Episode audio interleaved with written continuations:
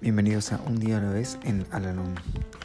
Este podcast sugiere cómo vivir un día a la vez y la manera de hallar en cada uno de ellos cierta medida de serenidad y un sentido de autorrealización.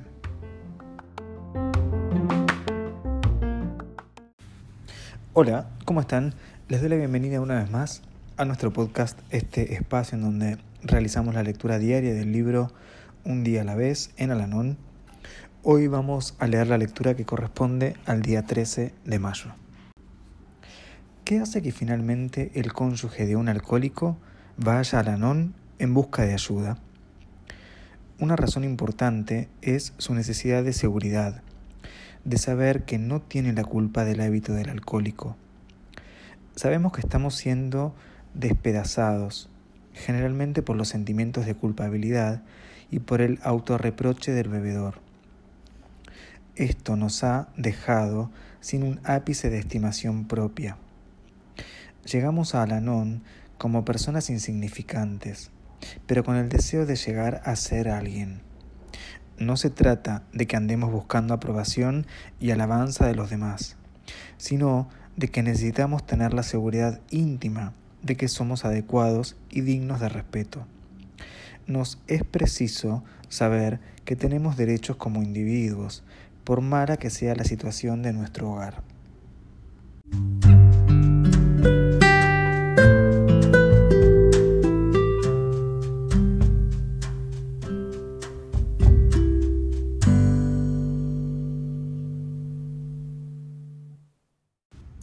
Recordatorio para hoy. La restauración de la estimación propia es una de las funciones más importantes de Alanon no recomienda que tengamos un concepto exageradamente elevado de nosotros mismos. No obstante, al ayudarnos a vernos tales como realmente somos, nos enseña a ordenar nuestras buenas cualidades para edificar sobre ellas una personalidad más fuerte y mejor.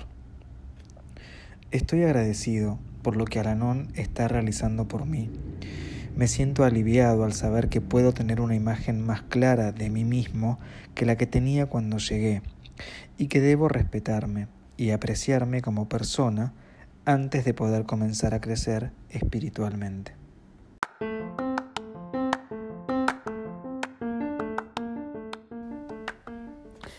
Hemos llegado al final del podcast del día de hoy y como siempre los invito a unirse en nuestra oración de la serenidad. Dios, concédeme la serenidad para aceptar las cosas que no puedo cambiar, valor para cambiar aquellas que puedo y sabiduría para reconocer la diferencia. Suerte.